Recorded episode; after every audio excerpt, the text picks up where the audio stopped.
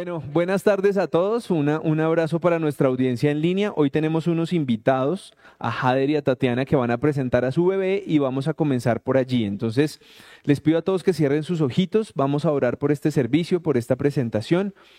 Señor Padre Precioso, te damos gracias, Señor, porque tuya es toda la gloria y toda la honra de lo que podemos hacer por estar con vida. Pero antes de poder mover un dedo, Señor, antes de poder hacer cualquier cosa, de decir cualquier otra, Señor, te suplicamos que sea tu Espíritu Santo quien esté en este lugar, quien nos guíe, nos acompañe y que nos dirija a través de esta enseñanza y de la presentación de este bebé, Señor. Te lo pedimos en el nombre de Jesús. Amén. Bueno, yo quiero explicarle a la congregación por qué uno debe presentar los niños, porque mucha gente dice, pero es que un niño qué problema tiene, ¿cierto? Y yo creo que este angelito se porta mejor que todos nosotros. Eso espero, no te vas a portar mal. Entonces, miren lo que dice Marcos capítulo 10, versículos 13 y 16. A, nosotros lo podemos ver aquí. Entonces dice, dice así, hubo quienes llevaron a sus, a sus niños para que Jesús los tocara y los bendijera. Pero los discípulos los regañaron, como para variar los discípulos descachados. Al ver Jesús lo que estaba haciendo, sus discípulos se enojó con ellos y les dijo, dejen que los niños se acerquen a mí, no les impidan, porque el reino de Dios es de los que son como ellos. Les aseguró que quien no confía en Dios como lo hace un niño, no puede ser parte del reino de Dios. Jesús tomó en sus brazos a los niños y lo, perdón, Jesús tomó en sus brazos a los niños y los poniéndoles sus manos sobre ellos, los bendijo. Y eso es lo que nosotros debemos esperar, que vamos a bendecir a Diego, Diego Matías, ¿sí estoy bien? Diego Matías, listo, perfecto. Pero entonces la gente pregunta, ¿pero por qué tan chiquito? Pues el hombre todavía no entiende. Precisamente por eso no lo bautizamos. El bautizo será algo que él hará cuando entienda y quiera, eh, tiene un sentido de, mm, de conocimiento de lo que está haciendo y entregará su vida al Señor Jesucristo. Mientras tanto, lo único que nosotros vamos a hacer es orar por Él, presentarlo. ¿Y por qué hacemos esto? Y lo vimos hace muy poco, creo que hace dos sábados vimos esto. En Deuteronomio capítulo 6, versículo 4 dice así, Oye Israel, Jehová nuestro Dios, Jehová es uno es, y lo amarás a Jehová tu Dios de todo tu corazón y de toda tu alma y con todas tus fuerzas. Ese versículo 5 es lo que nosotros estamos llamados a hacer como pueblo de Dios. Y miren lo que nos manda a los que vamos, a los que tenemos hijos y en este caso a los papás. Y estas palabras que yo te he mandado hoy estarán sobre tu corazón y las repetirás a tus hijos y las hablarás a ellas, a ellos estando en su casa y andando por el camino, perdón, estando en tu casa, andando por el camino al acostarse y cuando se levanten. Y eso es lo, lo que queremos hacer hoy. Entonces, yo les pido a todos los que nos acompañan hoy, y el mensaje a los papás es dos mensajes antes de que oremos por él, que podamos nosotros criarlos bajo un testimonio. Hay veces nosotros preguntamos por qué, por qué los, los jóvenes no quieren el matrimonio, no quieren ser padres, y es porque vienen de un hogar en donde las cosas no fluían muy bien. Entonces la invitación hoy a estos papás es que se comprometen a hacer las cosas lo mejor posible. Eh, estoy seguro que mi esposa, yo estaremos ahí si nos necesitan para poder acompañarlos en cualquier situación difícil. Busquen siempre darle un testimonio, busquen siempre enseñarles de Dios y busquen Así sea cuando Él se vaya a dormir, que ustedes oren por Él para que Él pueda tener lindos sueños y pueda estar tranquilo. Antes de que se ponga bravo, vamos a orar por Él. Por favor, los que están aquí, inclinen su manito hacia este bebé y hacia esta pareja. Señor Padre Precioso, te damos infinitas gracias, Señor, por estar en este lugar, por conocer a estas personitas que han decidido presentar a su hijo, Señor. Hoy te pedimos que tú bendigas a Diego Matías, Señor.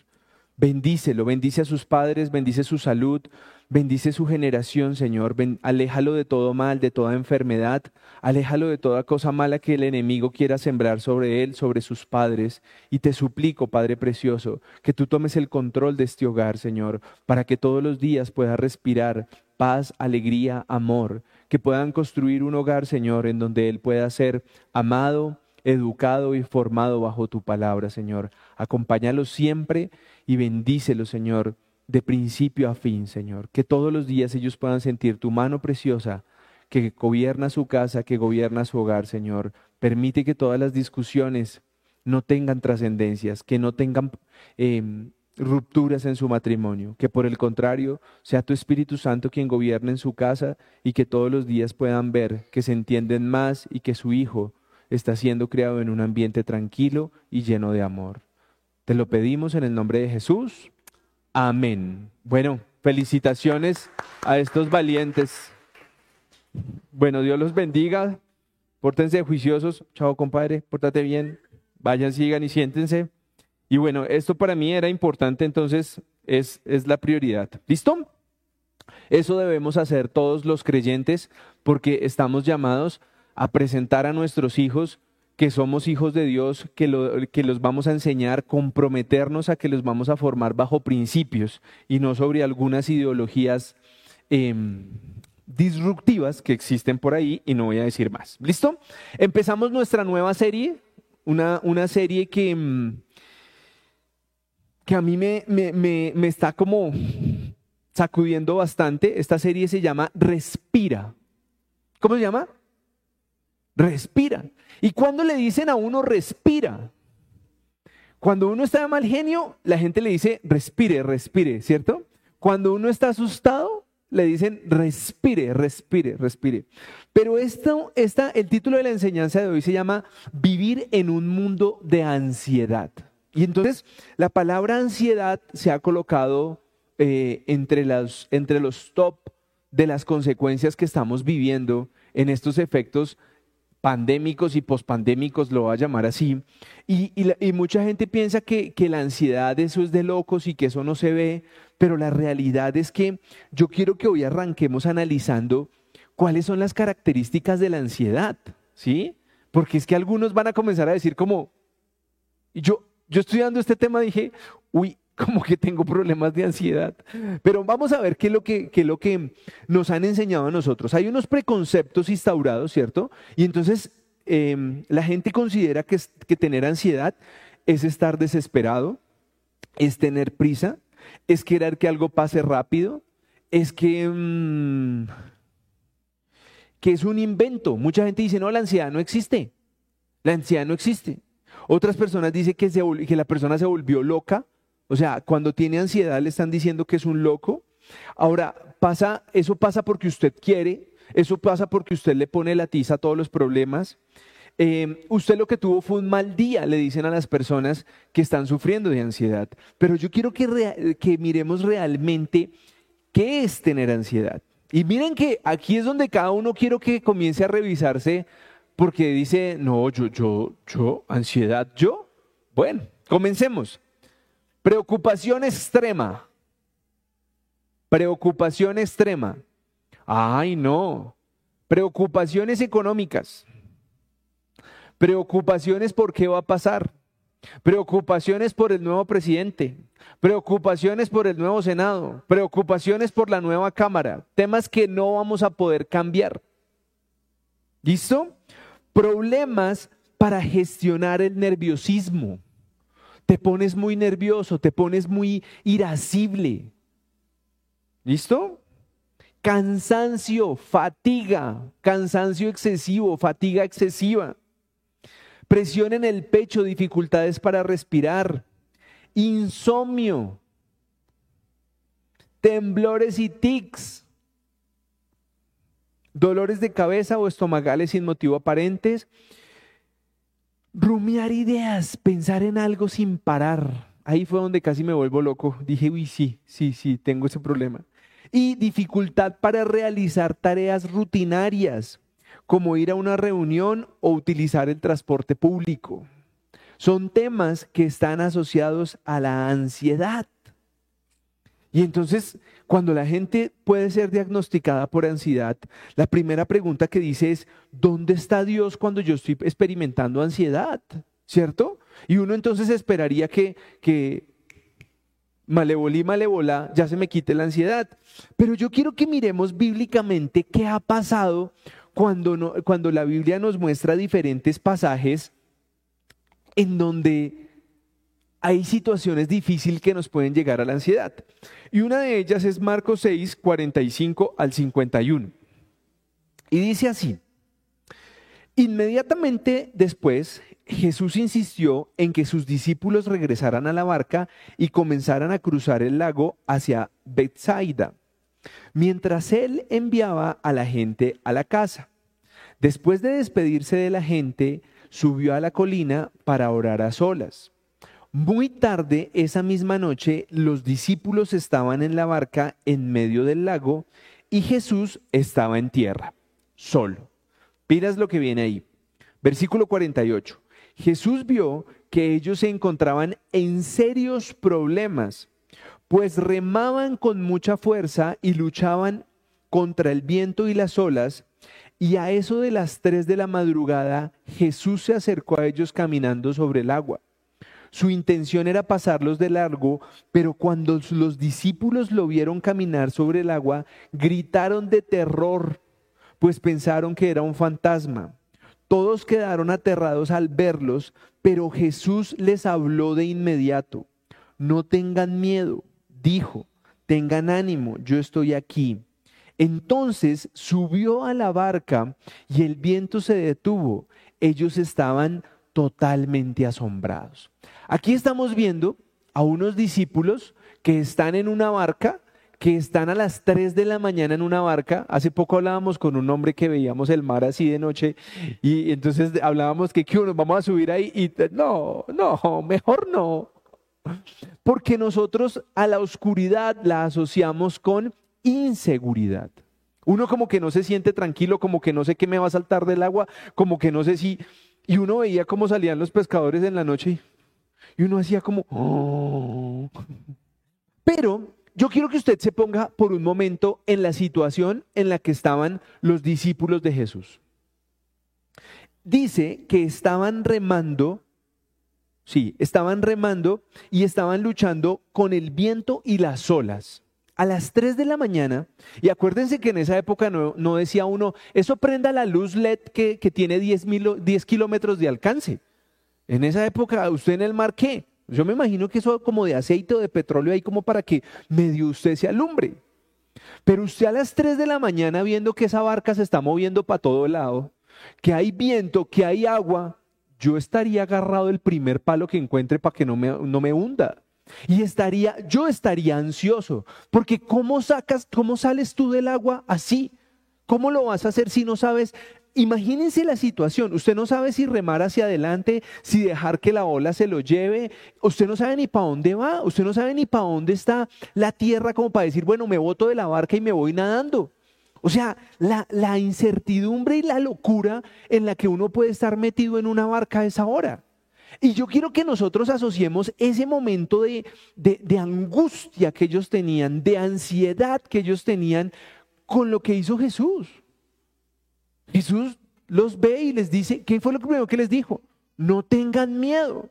¿Y por qué normalmente la ansiedad se toma con el miedo? Las personas que han sufrido ataques de ansiedad comienzan a generar miedo a morir miedo a que las cosas malas les van a pasar a ellos. Y miren que Jesús desde ahí ya nos estaba diciendo, cuando estés desesperado, cuando no tengas... Eh, em, cuando no te sientas tranquilo, cuando no te sientas seguro, no tengas miedo. Y lo decía claramente en el versículo 50. Todos quedaron aterrados al verlo, pero Jesús les habló de inmediato, no tengan miedo, tengan ánimo. Entonces el primer mensaje que nos estamos dando ahorita, que diferentes motivos son los que nos llevan a la angustia, diferentes motivos son los que nos llevan al no poder dormir, al tener dolor de cabeza, al tener dolor de estómago, al no lograr concentrarnos, al no lograr hacer nuestras tareas repetitivas, tenemos ansiedad. Y hoy cada uno de ustedes puede tener un motivo diferente que le está generando la ansiedad. Algunos pueden ser temas económicos, algunos pueden ser su relación de pareja, algunos pueden ser una enfermedad, otros pueden estar estresados por sus compromisos laborales, académicos o económicos. Y eso nos está generando ansiedad. Y el primer mensaje que hoy nos dice Jesús claramente es, no tengan miedo. ¿No tengan qué? Miedo.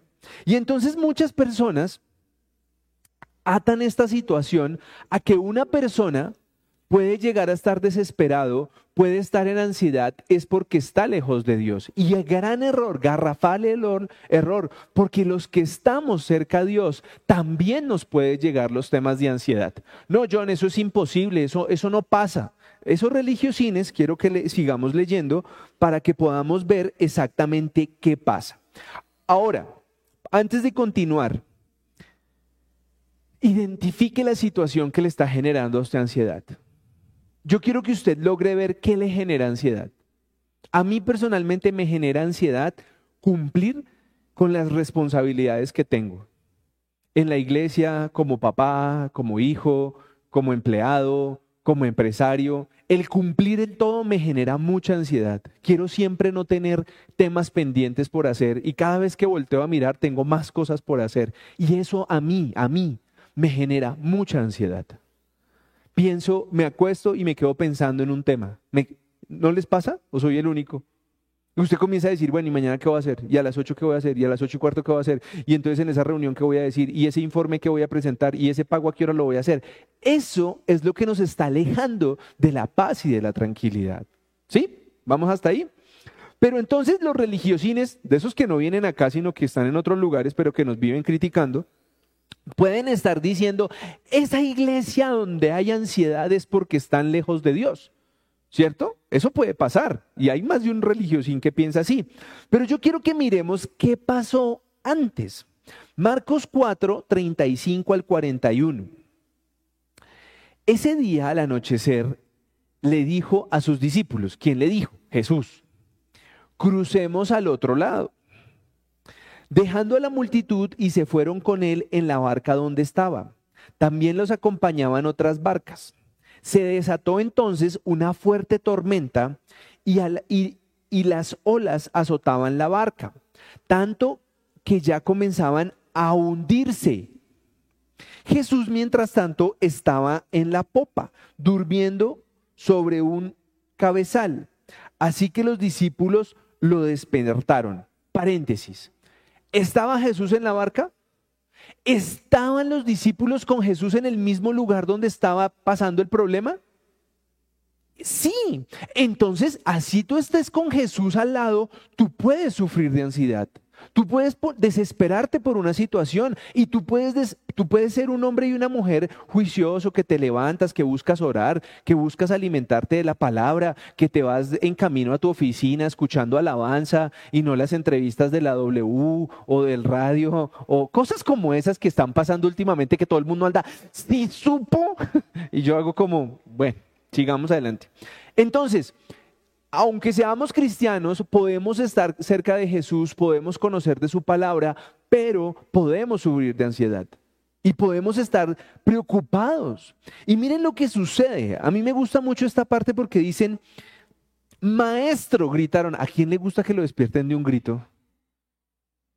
Oiga, Jesús era un divino, ¿sí o no? Yo los boto de la barca y sigo durmiendo, pero Jesús es divino porque dice, maestro, gritaron, no, le importa, no, no te importa que nos ahoguemos, o sea, fuera de eso ya lo estaban criticando. Y es que, Dios mío, él se, él se levantó, yo los hubiera regañado, déjeme dormir, pero no, él no. reprendiendo al viento y al y ordenó al mar, silencio, cálmate. El viento se calmó y todo quedó completamente quieto. ¿Por qué tienen tanto miedo? ¿Qué es lo que tenemos cuando nos angustiamos? Miedo. ¿Y qué fue lo que nos dijo en el, en el pasaje anterior? No tengan miedo. ¿Y qué nos está diciendo que nos pasa aquí cuando nos desesperamos? ¿Por qué tienen tanto miedo? Dijo a sus discípulos. ¿Todavía no tienen fe? Uy, uy. Entonces eso significa que si nosotros logramos tener miedo, realmente ¿qué es lo que nos falta? Entonces, aquí se puso esto bueno. Ellos estaban espantados y decían los unos a otros, ¿quién es este que hasta el viento y el mar le obedecen? esos son los dos pasajes bíblicos que yo quiero que hoy analicemos, porque en esta situación y no es casualidad que estemos empezando esta serie hoy. Este país, esta ciudad, tiene miedo. Y yo recuerdo que hace un año hablé de política, Hace un año, búsquelo en las redes, por ahí debe estar. Hace un año. Les dije que iba a pasar. ¿Cómo nos iban a manipular la información? ¿Cómo nos iban a querer meter terrorismo? Y hoy está pasando. ¿De acuerdo? Ahora, yo quiero traer a la memoria lo que anunciamos o lo que el Señor me mostraba cuando comenzó la pandemia. Nadie puede decir que yo les infundí terrorismo cuando comenzó la pandemia. Por el contrario, en este mismo lugar les dije, vamos a ir adelante, los negocios van a seguir creciendo, las empresas van a seguir eh, vendiendo, los pagos se van a seguir dando y muchos de ustedes han visto la bendición en tiempo de pandemia. Muchos de ustedes han cambiado de empleo, han mejorado sus ingresos, tienen más ventas, han comprado cosas y Dios ha estado al control de lo que nos ha pasado en pandemia. Algunos han recibido el virus, algunos han estado muy enfermos por el virus, pero Dios ha estado al control y ha dado la vida. Y hoy yo quiero llamar a este mensaje porque miren que es cómo vivimos en un mundo de, de ansiedad. Tú vas a una fila y todo el mundo comienza. Tú vas al tránsito y todo el mundo todo el mundo está en ansiedad, todo el mundo tiene miedo, todo el mundo quiere salir como un loco a conducir. Pero yo me sorprendo de lo que Dios está haciendo en esta congregación. Así no seamos 500 ni 2000. Pero esta mañana me llama un hombre y me dice, hermano, mi papá acaba de sufrir un accidente y yo...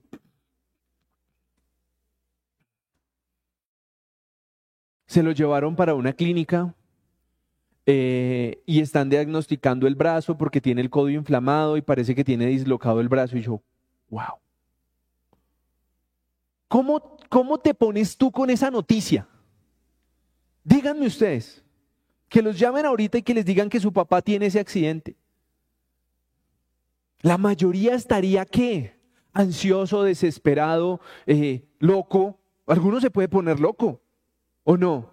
Porque es que no está cinco minutos. Se lo llevaron fue patuja. Y salir de Bogotá es hora y media. Puente.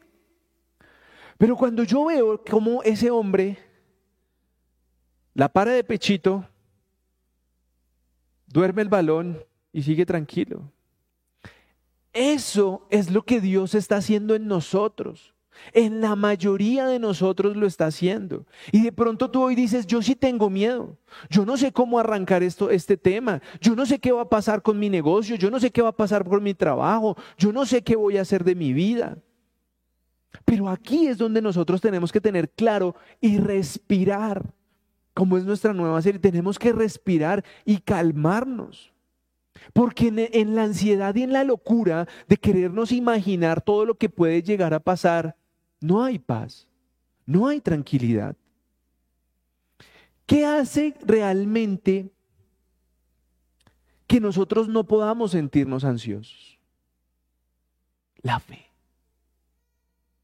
¿Por qué, John? ¿Por qué te atreves a decir eso? Porque no, todos nosotros podemos sentir, podemos estar ansiosos por cualquier motivo. Si tienes que hacer un pago mañana, Miren, a mí me pasa, a mí me pasa, yo tengo que madrugar y yo me pongo ansioso. Yo, yo como que me despierto cada rato y las dos, las tres, las cinco, ya me puedo parar. Uno se pone ansioso por cosas tan sencillas como un viaje. Uno se pone ansioso cuando tiene que presentar un examen. Uno, tiene, uno se pone ansioso cuando tiene que ir a que le saquen sangre o que le hagan un examen, una radiografía, una ecografía, una colonoscopia. ¿Cómo se pone uno? Ansioso. Pero realmente nos ponemos muchas veces ansioso es porque nuestra mente está volando negativamente.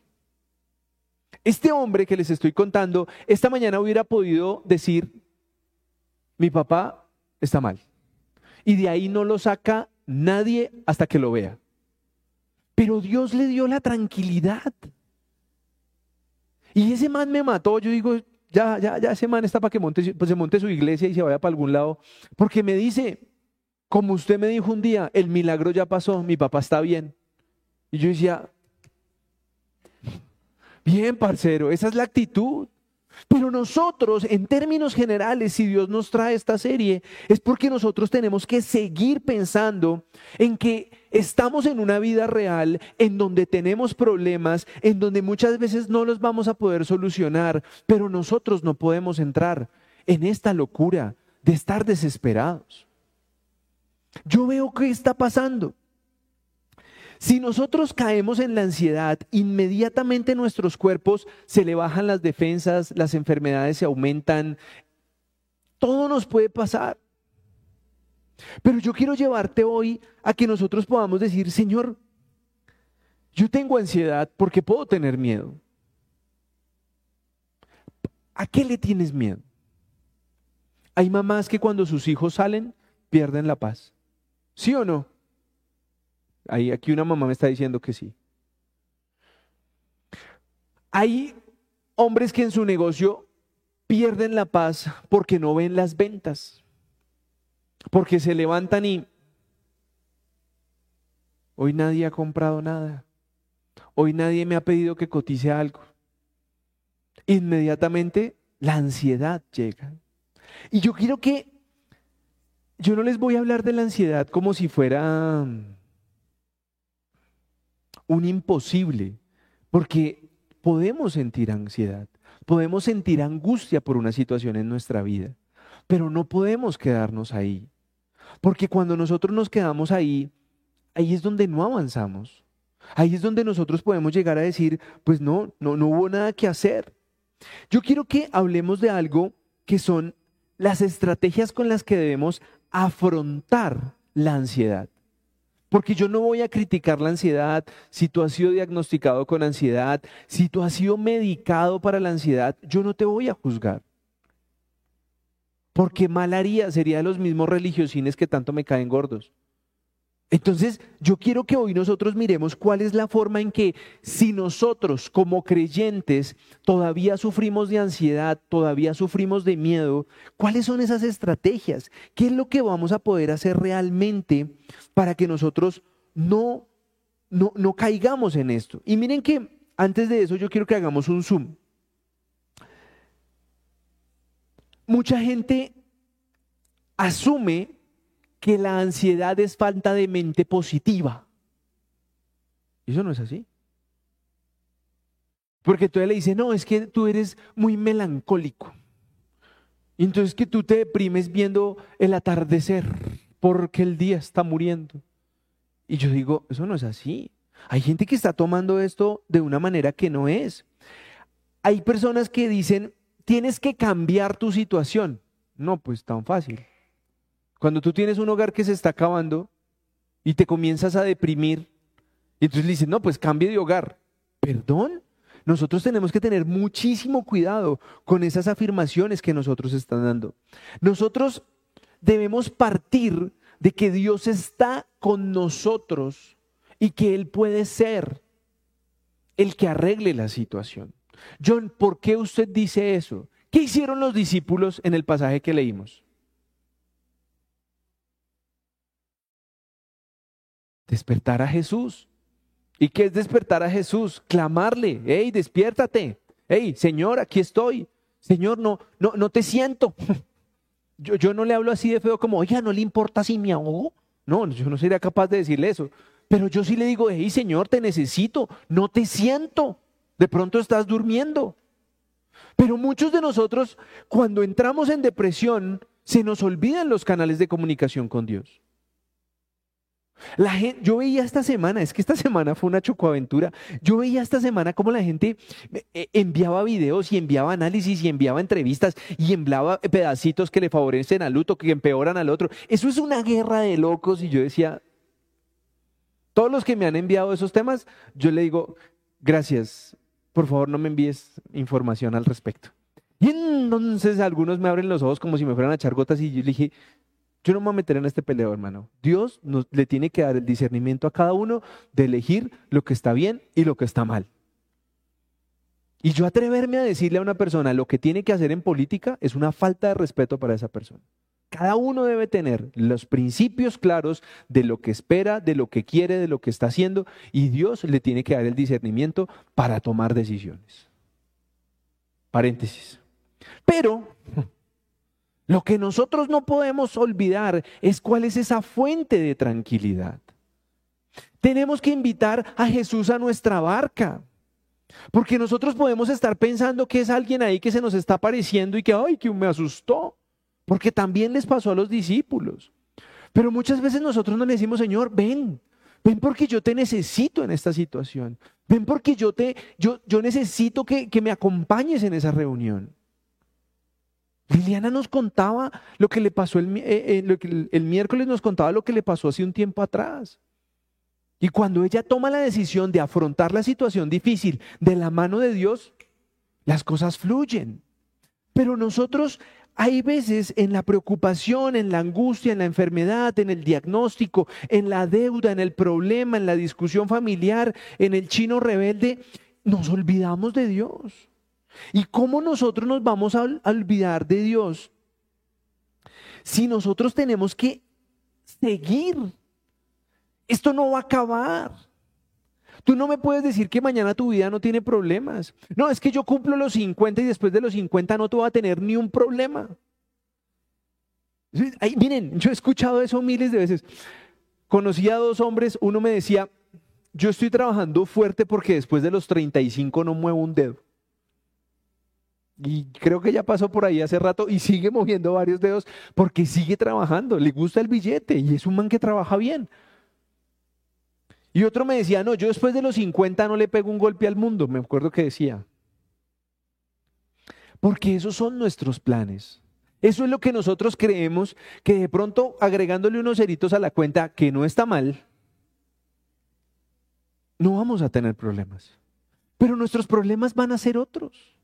Nuestros problemas pueden llegar a ser la salud de nuestros padres nuestros problemas pueden llegar a ser la forma de pensar de nuestros hijos, que, que ya los 50 son grandes.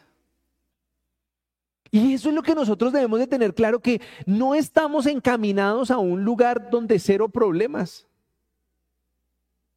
Nosotros tenemos que ser conscientes que los problemas y las situaciones difíciles van a estar en nuestra vida. Pero yo quiero que hoy tú te lleves Cinco pasos, cinco temas claros que yo quiero que tú hagas en tu vida para que tú puedas comenzar a luchar contra la ansiedad. Y llámese ansiedad al miedo a la situación que estás viviendo. ¿Qué pienso yo?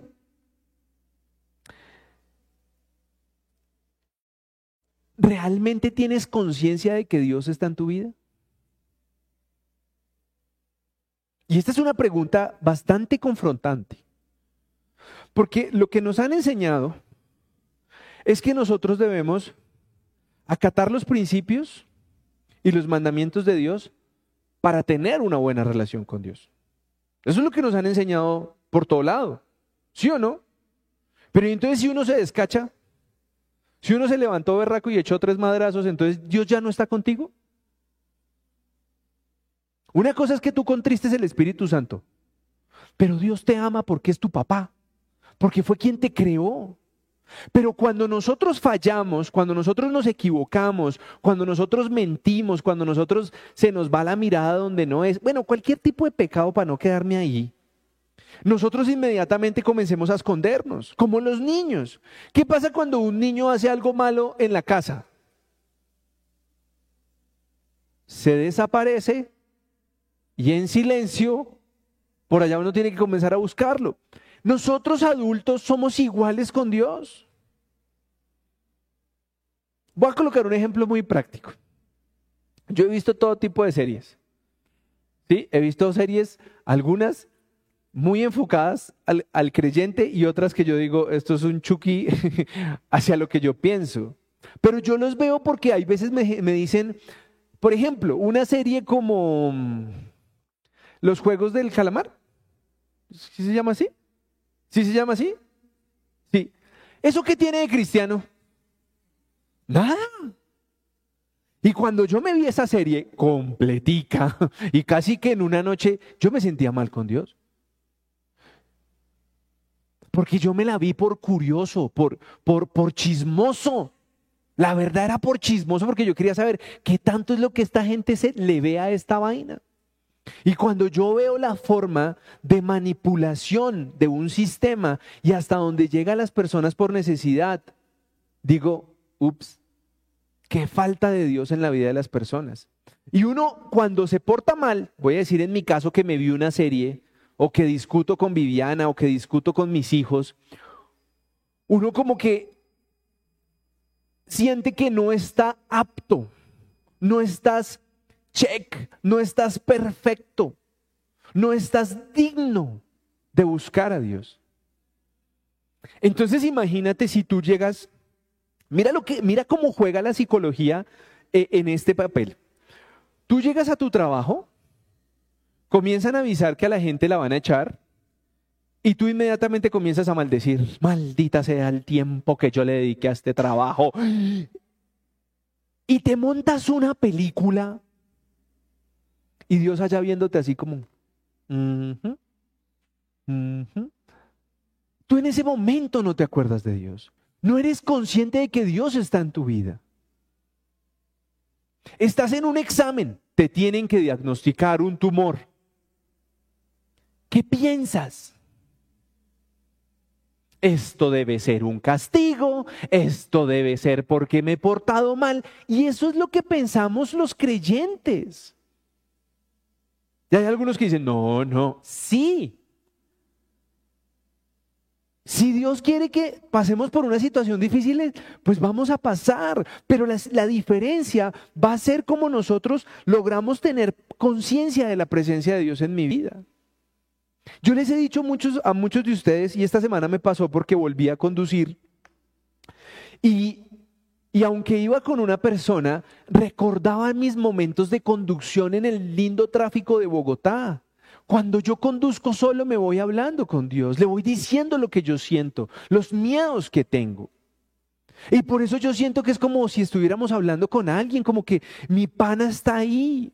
Pero hay muchos religiosos que dicen, oh Señor Santo, permíteme la vida hoy. Es infundirle miedo a las personas de que caerás muerto. Yo siento que Dios es un Dios de amor donde dice, tú eres mi hijo, puedes estar tan bien como tú quieras o tan mal como tú también decidas. Pero nosotros hemos tomado la decisión que estar con Dios es ser religiosos. Estar con Dios es estar en el lugar santo. ¿Cuál lugar santo? ¿Su alcoba? Entonces, ¿qué quiero decirles con esto? Nosotros debemos de dejar de pensar que Dios rompe una relación contigo porque tú hagas cosas mal. No te estoy dando permiso para que, que armes un sancocho de fiesta en tu casa, no. Lo que te estoy diciendo es que muchas veces nosotros fallamos, pero eso no debe ser un motivo para que nosotros creamos que Dios está alejado de nuestra vida, porque cuando sentimos que Dios está alejado de nuestra vida, ahí es donde viene el miedo, ahí es donde viene la falta de fe y ahí es donde puede llegar la angustia. A eso quiero llevarte.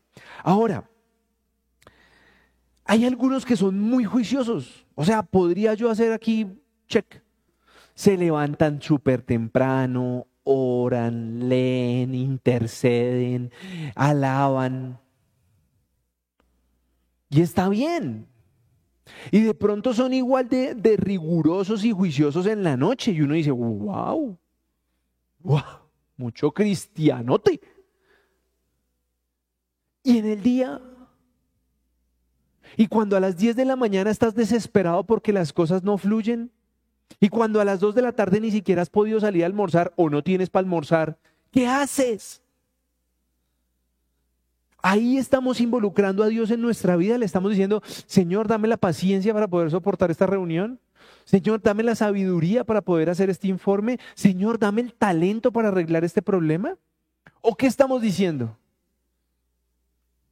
¿Les doy ejemplos o dejamos así? Maldito trabajo. Soy esclavo del trabajo. Ese cliente. Ese chicharrón. Porque renegamos, renegamos. Y yo no he visto una sola vez en que yo me ponga a renegar y las cosas fluyan rápido. Hace poco tuve un nuevo cliente. Sí, voy a llamarlo cliente para no dar tantos detalles. Y es una persona con un temperamento, ay, ay, ay. ¡Ay! ¡Upa! Me iba sintiendo un bebecito al pie de semejante Rosweiler. Pero yo decía, no hay salida. No hay salida. Es el cliente y nos vamos a ver un año. Y es muy probable que nos veamos todos los días. ¿Cuál va a ser mi actitud? ¿Salir corriendo? Yo dije, no. Y Dios hace unas cosas. Una persona que trabaja con, con esa otra persona me dice, hoy está de cumpleaños. Y yo, sí. Me dijo, sí, hoy está de cumpleaños. Le dije, listo. Y le mandé un texto felicitándola, bendiciéndola. Y se lo mandé. Porque es lo que a mí me gusta que hagan conmigo en el día de mis cumpleaños y por eso lo hago. Miren, ustedes no se imaginan el cambio de esa persona. Inmediatamente rompimos las barreras, los egos, el, su negocio, mi proveedor, cliente. Hoy hay una relación de comunicación cordial. Pero no es porque yo sea un wow. Es porque cuando yo veo que algo me va a quedar grande, yo le digo, Señor, muéstrame qué hago. Y es como si me hubieran dicho, felicita, felicita a esa persona. Y yo, ¿qué dice, qué dice el ego de uno? Ay, de malas, yo no la conozco, la acabo de conocer. Pero si Dios te está diciendo, felicítalo, escribe, llama a esa persona. Pero nosotros somos tan soberbios, tan altivos, que muchas veces en nuestra religiosidad creemos que la relación con Dios es por la mañana y por la noche. Y si durante el día somos un lindo chuquicito, no pasa nada. Y ese lindo chuquicito no involucra a Dios en su vida y ahí es donde viene la ansiedad. Ahí es donde viene el miedo. Y el chuquicito toca llegar a calmarlo y a dormirlo por las noches para que pueda descansar. Y yo me incluyo, yo también soy de los ejemplos, cuando yo le pongo ejemplos no se sienta ofendido, soy yo. Haga de cuenta que soy yo, todo lo malo que yo digo soy yo.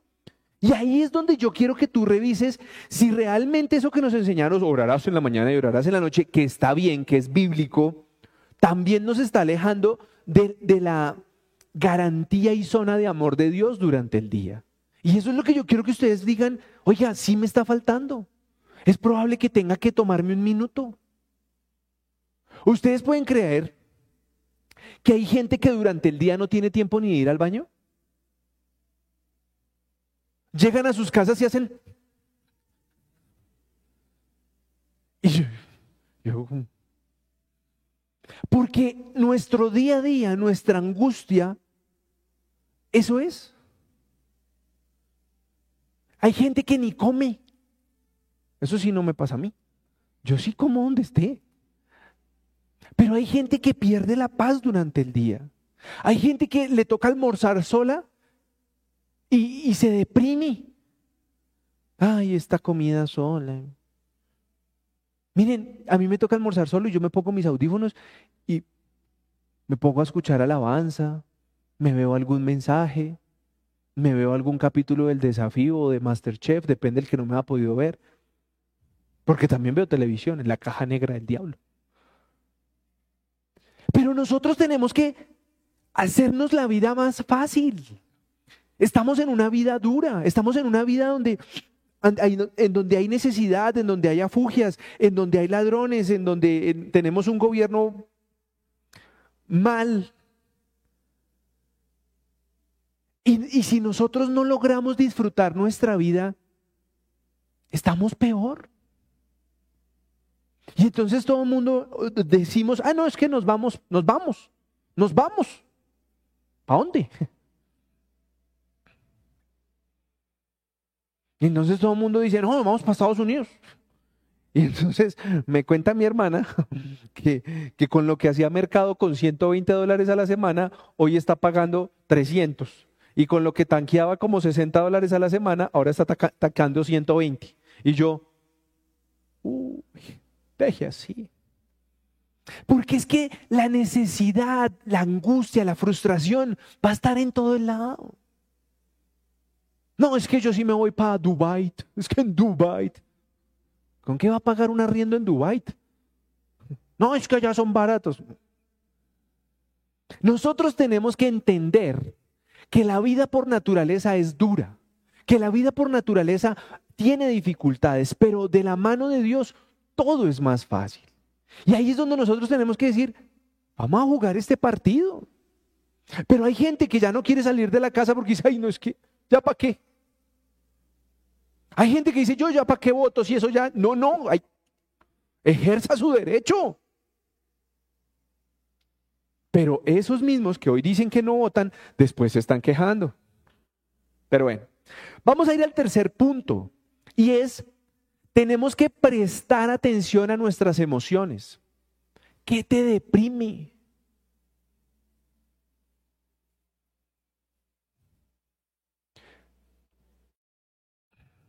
Voy a decir esto con amor. Hay gente que en su actitud siembra tristeza. Y yo quiero que nos revisemos si nosotros estamos cayendo en ese tema. ¿Qué es una persona que siembra tristeza por donde pasa? Hay una película que se me olvidó, ¿cómo se llama? Es de niños, como todas las que me veo, y es de las emociones. Y hay un muñequito que siempre está triste. ¿Se acuerdan del muñequito? que cada vez que cogía un pensamiento lindo lo ponía azul, todo aburrido, así, todo, triste, todo melancólico. Nosotros tenemos que tener cuidado con nuestras emociones, porque es que cuando yo me puedo levantar triste y melancólico, porque a mí también me pasa de que, ay, este día que tengo y todo lo que me toca hacer. Pero cuando yo me levanto solito, cuando yo no tengo que coger una silla de ruedas, cuando yo no tengo que andar con una balita de oxígeno detrás mío, cuando yo no tengo que estar buscando una insulina, cuando yo no tengo que estar yendo a una diálisis, a mí se me quita las ganas de joder. Perdón el francés. Pero a mí me pasa eso. Y yo quiero que ustedes hoy valoren lo que tienen. Porque hay muchos hombres y muchas mujeres, porque esto nos pasa a todos, que dirían, ay, es que si yo tuviera una mejor esposa o si tuviera un mejor esposo. Y entonces esta semana Dios, es que todo el tema me lo dio durante la semana. Esta semana un hombre casi que muy triste me decía, es que qué tal que ella no sea feliz conmigo. ¿Y a usted quién le dijo que usted tenía, que usted iba a poder hacer feliz a su esposa? Si su esposa no es feliz ella misma, hermano, usted no va a poder hacer nada para hacerla feliz. Si ese señor es un gruñón con usted y sin usted, usted no va a poder hacer nada para hacerlo feliz. Porque la gente está esperando que la felicidad llegue de otro lado. tú me das felicidad, Dios me da felicidad. Ve, compadre, déjelo religioso. Eres tú el que valora lo que tiene, las bendiciones que tienes, los talentos que tienes y el que está feliz con lo que Dios le ha dado. Yo podría llevar 12 años deprimido porque me rapo y, ay, es que no me sale pelo y Dios no me ama. Por Dios santo. Y yo veo que hay gente que dice, ay, es que, me, que, cierra el pico, hermano. Pero hay gente que se deprime, ay, es que se me cayeron las nachas y se deprimen y uno les pregunta, ¿y haces deporte? No, es que con ese frío, ay no. Entonces, seamos coherentes entre lo que nosotros construimos, entre lo que nosotros supuestamente queremos de felicidad y nuestra parte amargada que llevamos cada uno. Porque tenemos un, un rasguito de amargados. Porque nos molesta si llueve, nos molesta si hace sol, nos molesta si es transmilenio, nos molesta si es la moto, nos molesta el trancón, nos molesta el hueco, nos molesta el peaje, todo nos molesta. Que la leche subió, que el huevo bajó. Siempre hay una excusa para estar inconformes, siempre. Y yo te pregunto, ¿no será que su Mercedes y yo tenemos la vista puesta en una felicidad inexistente? ¿No será que la felicidad es que nuestro hijo, pese a pasar por esta ciudad de locos en donde hay accidentes todo el día, llega intacto del colegio? ¿Con ganas de comer? ¿Y que sigue jodiendo todo el día? ¿No será que eso es una bendición? ¿No será que ese salario que Dios te ha dado, donde te pagan salud, pensión, caja de compensación, eh, seguro, eh, subsidio de transporte, ¿no será que es una bendición a comparación de la gente que tiene que trabajar todo el día por 10 mil pesos? ¿No será que es una bendición? ¿No será que una persona que tiene que ir a voltear con, con, todos los elementos de construcción por 40, por 50 mil pesos un día, que se puede machucar, se puede volar un dedo y su merced está ya sentadito en modo de oficina, cubierto, sin sol, sin agua, con cafecito, aromática?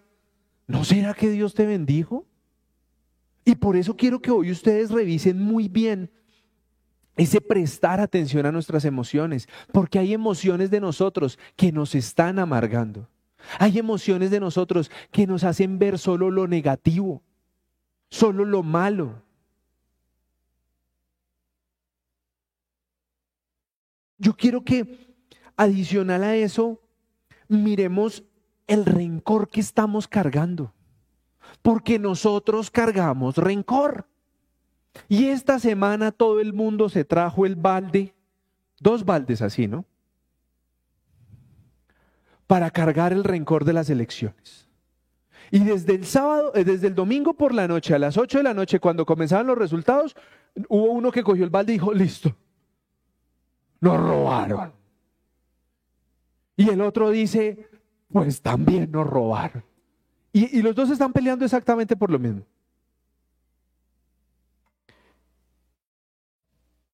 Discúlpeme lo que les voy a decir. Que un gobierno dé un subsidio es excelente. Pero nosotros tenemos talentos, tenemos capacidades, tenemos inteligencia que ha sido dada por Dios. Y esa Biblia, que espero que usted lee y que yo leo, dice, dice, y lástima que no lo traje, Florecita, si puedes búscalo, es mejor dar que recibir. Entonces, claro, hay gente necesitada, tenemos que ayudarlas, tenemos que cargarlas, tenemos que bendecirlos. Sí, pero todos no podemos estar esperando ser el, el, club de beneficencia. Hay alguien más que tiene que producir, hay alguien más que tiene que generar de todo.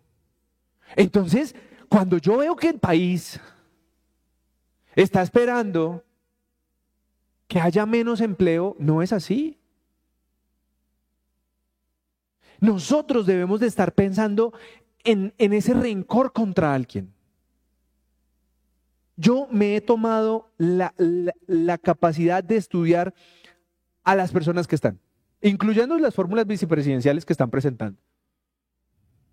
Porque ese es mi deber. Tú no puedes tomar un diagnóstico de la siguiente manera. Tú no puedes decir que un médico es bueno o es malo si no conoces su vida profesional completa. Y eso es lo que hoy nos hace cargar rencores hacia una sociedad y hacia las personas. Hay gente que le tiene rencor a su jefe porque le está pidiendo la tarea. Hay gente que le tiene rencor al vecino. Y hoy cargamos con rencores. Y la atmósfera política, más los noticieros, más las redes sociales, nos llenan la cabeza de rencores. Y se vuelan narcotraficantes pasando siete puertas de seguridad en una cárcel. Y eso no se lo sabe todo el mundo. A eso sí no le ponen cuidado porque nosotros queremos coger peleas propias. Y esto pasa en las casas, en las empresas, en las grandes fábricas, en las grandes familias. Hay rencores. Y acuérdese de mi ejemplo, hay gente que coge y se lo carga. Y tiene un maletín de rencores que no lo deja ni caminar. Y durante tu día tú estás pendiente de lo que hacen esas personas a las que tú has levantado rencores. Y tú no estás viviendo tu vida, sino estás pendiente de lo que está pasando con supuestamente tus enemigos. Yo les contaba a ustedes que a mí me sorprende las estadísticas que tienen los estados de WhatsApp. ¿Ustedes sabían que hay gente que tiene... Ah, miren, ahí producción les trajo el, el versículo. Hechos 20:35 de Reina Valera. En todo os he enseñado que trabajando así se debe ayudar a los necesitados y recordar las palabras del Señor Jesús que dijo, más bienaventurado es dar que recibir. Gracias por la, ayuda, producción. Ahora vuelvo al tema de acá. Me, me perdí la idea. Ah, las estadísticas de los estados de WhatsApp. Hay gente que tiene WhatsApp y no contesta los mensajes. Hay gente que tiene WhatsApp y, y lo único que hace es ver los estados de los demás para mirar a ver qué están pensando. Hay gente que se agarra por WhatsApp. Ay, usted sí es exagerado. Vaya, miren la función esa que dice que solo lo pueda ver o que no lo pueda ver. Los que no saben lo que estoy haciendo, los que se están riendo saben de lo que estoy hablando. Usted puede poner un estado de WhatsApp y hacer que solo una persona lo vea. ¿Y eso para qué será? Pues para darle pullas al otro, para que, que le duela. Y eso pasa en los hogares, en las familias. Ay, ¿vio lo que publicó fulanito? No, que publicó. Me tiene bloqueado. No me no deja que yo vea sus estados. Y eso hoy la gente se corta las venas porque no puedo ver su estado. Y yo digo, ¿a qué horas tienen tiempo para ver los estados? Yo soy cuando ya estoy viendo por allá el desafío, es que comienzo a jugar con el celular para ver los estados. Pero eso nos está llenando de rencor. Y el problema es que cuando estamos llenos de rencor, nos hemos dedicado a sembrar rencor. Y si tenemos, estamos llenos de rencor y no hemos aprendido a pedir perdón, estamos así como un perrito con hambre y a sol y al agua. Y entonces hablamos de depresión, hablamos de miedo, hablamos de falta de fe. Es porque espiritualmente estamos congestionados, estamos colapsados entre la envidia, entre el rencor, entre el miedo entre la falta de tomar una pausa. Decir, Señor, cálmame porque tengo un día en el que estoy exaltado. Cálmame porque no debo contestar así. Pero yo quiero que no nos quedemos dándonos juete, porque finalmente estas prédicas mías son muy confrontativas en donde te muestra como el, er, como, el, como el error que estás cometiendo y te pisa la uña encarnada para que duela más. Y ese no es mi mensaje. Mi mensaje es que podamos ejemplificar bien en dónde estamos fallando. Porque eso fue lo que hicimos de ahí para atrás. Listo, somos así. Algunos fuimos criados de una forma rencorosa. Ay, vaya, mire cómo es su mamá y mire cómo es su papá. Y usted va a decir, oiga, sí son rencorosos. ¿Y usted qué cree que iba a salir de, de, hora y gracia? No, uno hereda esas cosas.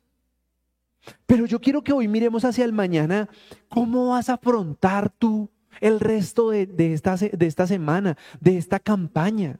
¿Cuál va a ser tu actitud? Y de, y de pronto algunos me dicen, John, yo, yo estoy cansado con esta vida que llevo. Yo no me siento feliz, yo no me siento pleno. Me tocó casarme con esta bellecita y no se lo aguanta nadie. Esta semana mi esposa publicó un estado. Es, esperen, yo se los. Es que tengo, que tengo que tengo que decirlo porque me pareció espectacular.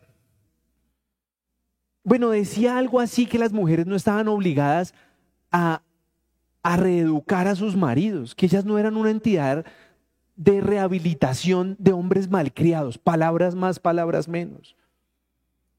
Y yo estoy de acuerdo con eso, o sea, nosotros no podemos andar criando al esposo o criando a la esposa. Uno elige una persona con la que quiere compartir su vida para ser feliz, para que pasar momentos ricos, para preparar una cena, para irse de paseo, para tener hijos, para, para ensayarlos, lo que sea. Pero yo quiero que la gente deje de estar creyendo que los errores de la pareja que ellos mismos eligieron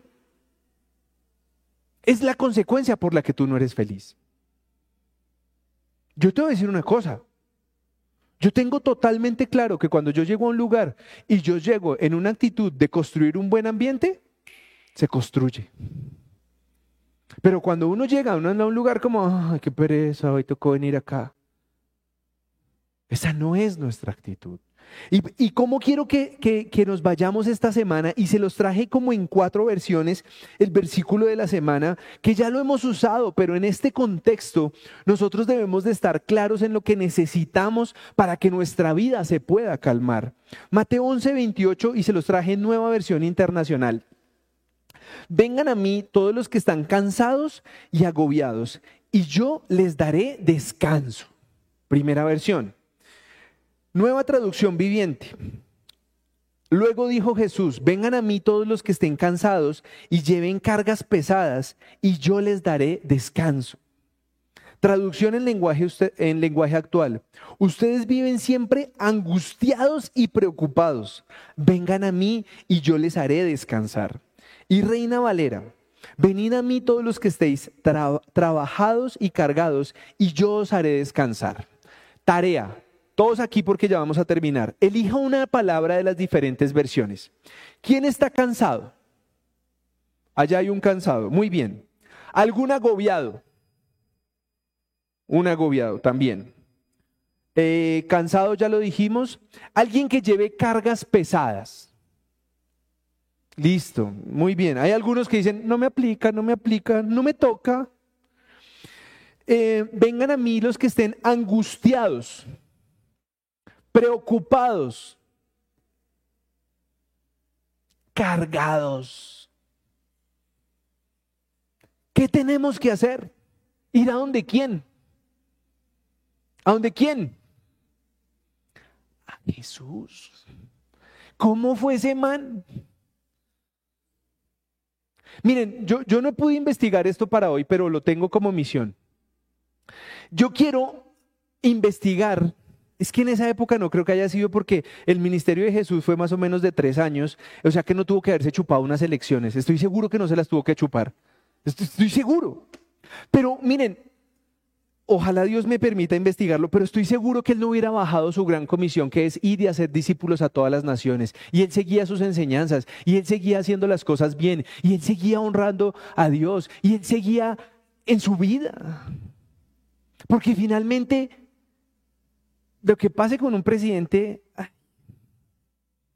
eso no puede ser tan determinante para nuestra vida. Nosotros debemos de definir en quién confiamos, en quién creemos. John, eso es muy difícil, pues yo le pongo el ejemplo de lo que pasó en esta congregación durante toda la pandemia. Porque para la gloria de Dios en esta congregación no se dejó de pagar arriendo, no se, pagó dejar no se dejó de pagar servicios. Y a nadie se le pone un revólver para una ofrenda. A nadie se le pone un revólver para un diezmo. Y muchas familias aquí han progresado, han avanzado, han sido bendecidas, han sido curados, han sido sanados. ¿Por qué? Porque su visión no se quedó así. La pandemia, la pandemia, la pandemia.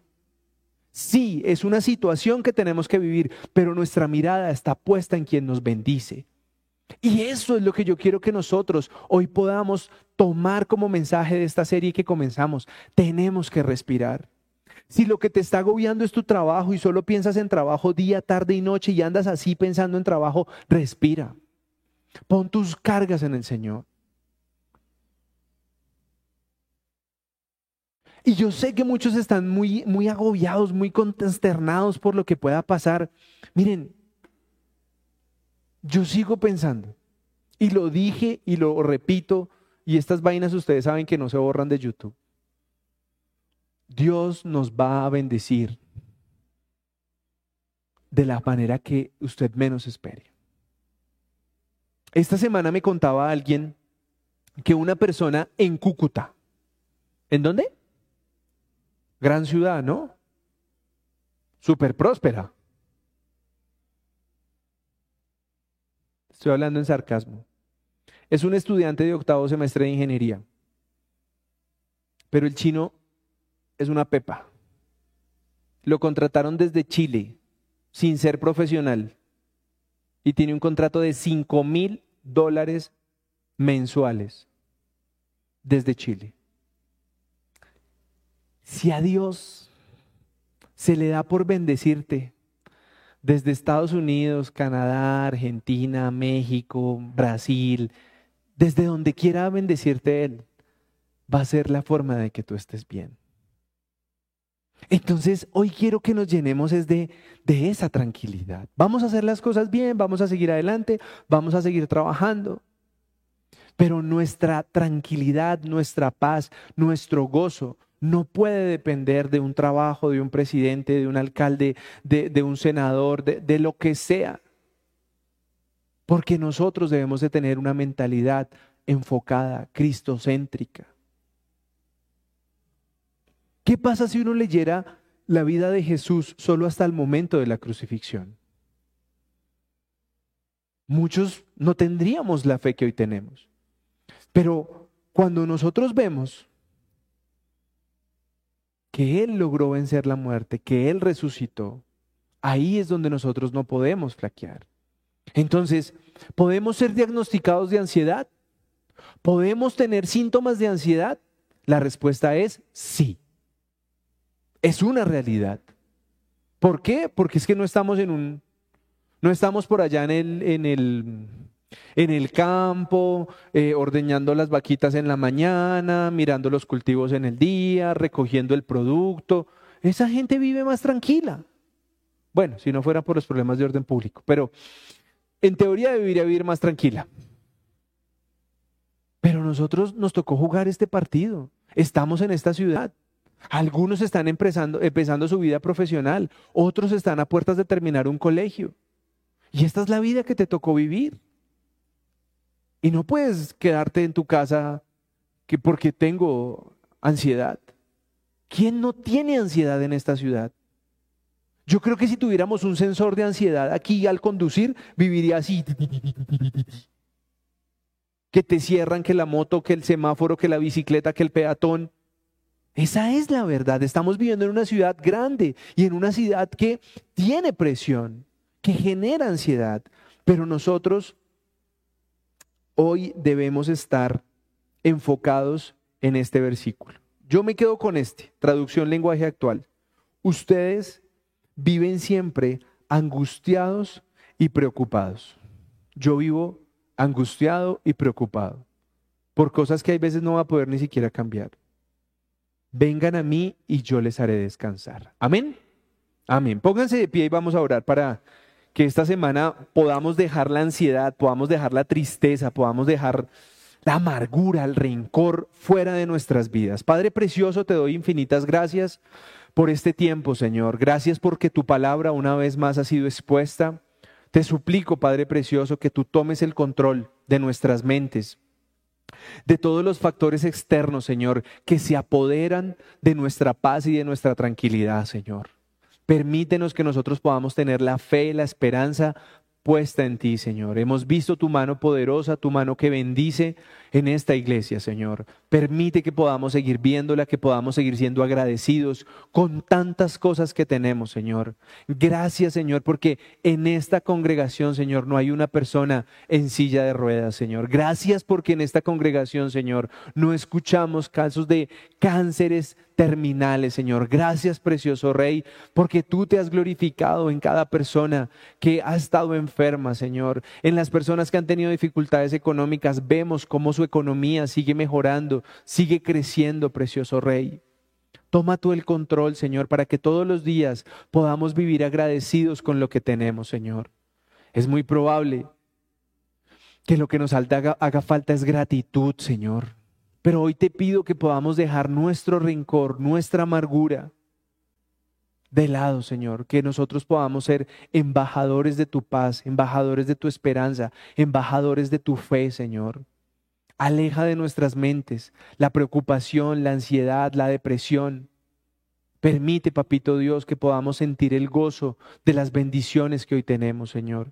Que podamos ver nuestra vida con fe, Señor. Que si estamos enfermos podamos creer en tu palabra, que seremos sanados, Señor. Que si nuestro hogar se está destruyendo, Señor, podamos clamarte a ti para que cambies las cosas malas que tenemos en nuestro hogar y que podamos volver a restablecer una relación como el día que nos conocimos, que logramos ponernos de acuerdo, Señor, y que tú nos permitas llegar a viejitos exaltando tu nombre, Señor. Permite, Padre amado, que los que tenemos hijos que comienzan a dar dolores de cabeza, Señor, nosotros tengamos el amor, la sabiduría para guiarlos, para orientarlos, no para hacerlos nuestros enemigos, no para volvernos el papá cansón, el papá aburridor, Señor, pero tampoco seremos sus amigos, porque los dejaríamos huérfanos como padres si no ejercemos nuestro rol. Hoy te clamo, precioso Rey, para que tu bendición, tu amor, tu tranquilidad y tu gozo reine en nuestras vidas. Hoy te clamamos Precioso Señor Jesús, que tú eres nuestro Señor y Salvador. Te pedimos que te entrones en nuestra vida, que te declaramos como nuestro Señor, que tú eres quien murió en una cruz por nosotros, Señor, que resucitaste y a ti te seguimos, Señor. Tenemos la mirada puesta en ti, Señor, en que tu bendición no añade consigo tristeza, y ahí veremos tus bendiciones cada día, Señor. Todo aquel que está preocupado por deudas, por enfermedades, porque una relación no cambia, hoy te digo, y te recíbemelo con el mayor respeto del mundo. No esperes que nadie te haga feliz. No esperes que una relación te haga feliz. No esperes que el dinero te haga feliz. Busca la felicidad en Cristo, busca la felicidad en Cristo, busca disfrutar lo que tienes, las bendiciones que tienes, las cosas que Dios te ha guardado y que no te pasen, que sean un motivo de felicidad, Señor. Hoy yo te doy gracias, Señor, porque tú nos has permitido reconocer que te necesitamos cada día más, Señor, en un ambiente de discordia, en un ambiente de pleitos, en un ambiente de polarización, Señor. Hoy permite que nuestra mente tenga esa mente de Cristo, Señor. Estoy seguro que tu Hijo no estaría polarizado, no estaría discutiendo. Estaríamos buscando cómo ayudar a más personas, anunciar tu Evangelio, pensando, ejerciendo nuestros derechos como ciudadanos, Señor. Pero tú eres el principal rey, el principal gobernante de nuestras vidas, Señor. Gracias te damos, precioso Rey, por cada ofrenda que podemos recibir. Bendecimos a las personas que, que sienten el amor de ayudarnos, de colaborarnos. Bendecimos sus economías, bendecimos sus trabajos, bendecimos sus empresas y te clamamos a ti, Señor, que eres su proveedor, que los sigas bendiciendo, que no haga falta nada en su casa, que no haga falta nada en la alacena, que todos los días ellos puedan sentir tu mano preciosa bendiciendo este lugar, Señor. Gracias, Padre amado, porque también ponemos a los que están hoy sin empleo, a los que las ventas de su negocio están mal, Señor, a los que no les han pagado, Señor. Permite que cada dinero que pueda estar de difícil recuperación, de manera milagrosa, Señor, seas tú quien destrabe cualquier problema que haya para que todos esos dineros puedan llegar, Señor. Permite que seamos buenos administradores, Señor. Permite que seamos personas que creamos en el ahorro, Señor, que podamos no vivir al crédito, que no vivir endeudados, Señor, que siempre podamos exaltar tu nombre, Señor, sabiendo que tú eres quien nos bendice y nos protege. Precioso Rey, Ponemos esta semana, Señor, todo lo que tengamos que hacer, nuestro trabajo, nuestros compromisos, nuestros roles como papá, como esposo, como hijo. Permite que lo hagamos con la mejor actitud, Señor, que podamos sacar una sonrisa de cada persona con la que tengamos que interactuar, Señor. Danos la fe, danos el amor por las personas, permite que seamos luz en donde estemos y te prometemos a ti toda la gloria y toda la honra de lo que tú vas a hacer en nuestras vidas, Señor. Toma tú el control de todo lo que pase en este país, Señor. Todo lo que quiera suceder, Señor, con manipulación, con fraude, Señor. Saca absolutamente todo a la luz. Y yo seré, Padre amado, el primero que acepte, defienda y respete cualquier gobernante de este país, Señor, porque tu palabra dice que tú eres quien elige a nuestros gobernantes, Señor. Permite que nosotros seamos humildes, que no seamos altivos y que podamos aceptar tu voluntad, Señor. Glorifícate, Padre amado, y trae a nuestro gobernante y permite que tenga temor de ti, Señor, porque ninguna otra persona podrá hacer un buen papel si no, tiene, no te tiene a ti en, en su corazón. Precioso Rey, gracias por esta, por esta semana que inicia. Permite que este fin de semana con puente, Señor, podamos disfrutar nuestra familia, que podamos descansar, que podamos sentir tu amor en las personas que, que, nos has regalado, Señor, que podamos disfrutar a nuestros hijos, a nuestros padres, a nuestra pareja, Señor. Gracias, precioso Rey, por todo el amor que nos das. Gracias por estos mensajes que nos confrontan, que abren nuestros ojos, que tenemos puesta nuestra mirada en lo que nos falta y no todo, en todo lo que tenemos, Señor. Tuya es toda la gloria y toda la honra y todo te lo hemos pedido en el nombre de Jesús. Amén y amén. Excelente semana para todos.